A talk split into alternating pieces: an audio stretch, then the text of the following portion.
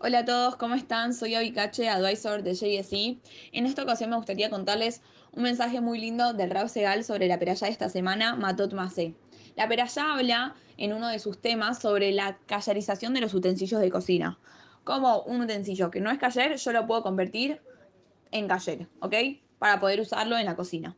La Torah nos enseña que de la misma forma que un utensilio fue hecho, de esa misma forma yo lo puedo cayerizar del mismo modo. Por ejemplo, una olla que yo la usé con agua, se me hizo tarea porque hice algo incorrecto, a través del agua yo puedo cayerizarlo, ¿ok? Ahora, hay un dato que no es menor. Cuando yo hago este proceso, el utensilio tiene que estar 100% limpio para poder obtener un resultado esperado y 100% cayer, ¿ok? Muy bien. Entonces, de este de acá los Hakamim nos enseñan un concepto fundamental para el crecimiento del ser humano, ¿sí?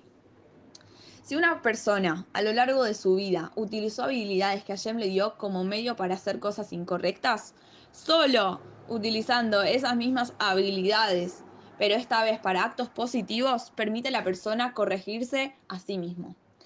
Pongamos un ejemplo para que se entienda bien el concepto.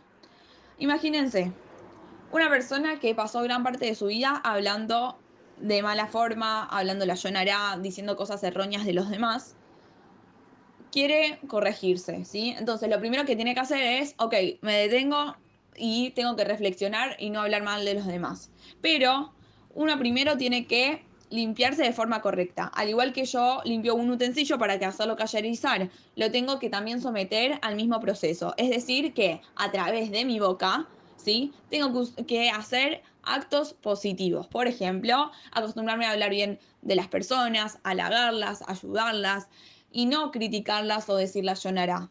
Y esto es lo que aprendemos de esta peralla de la semana.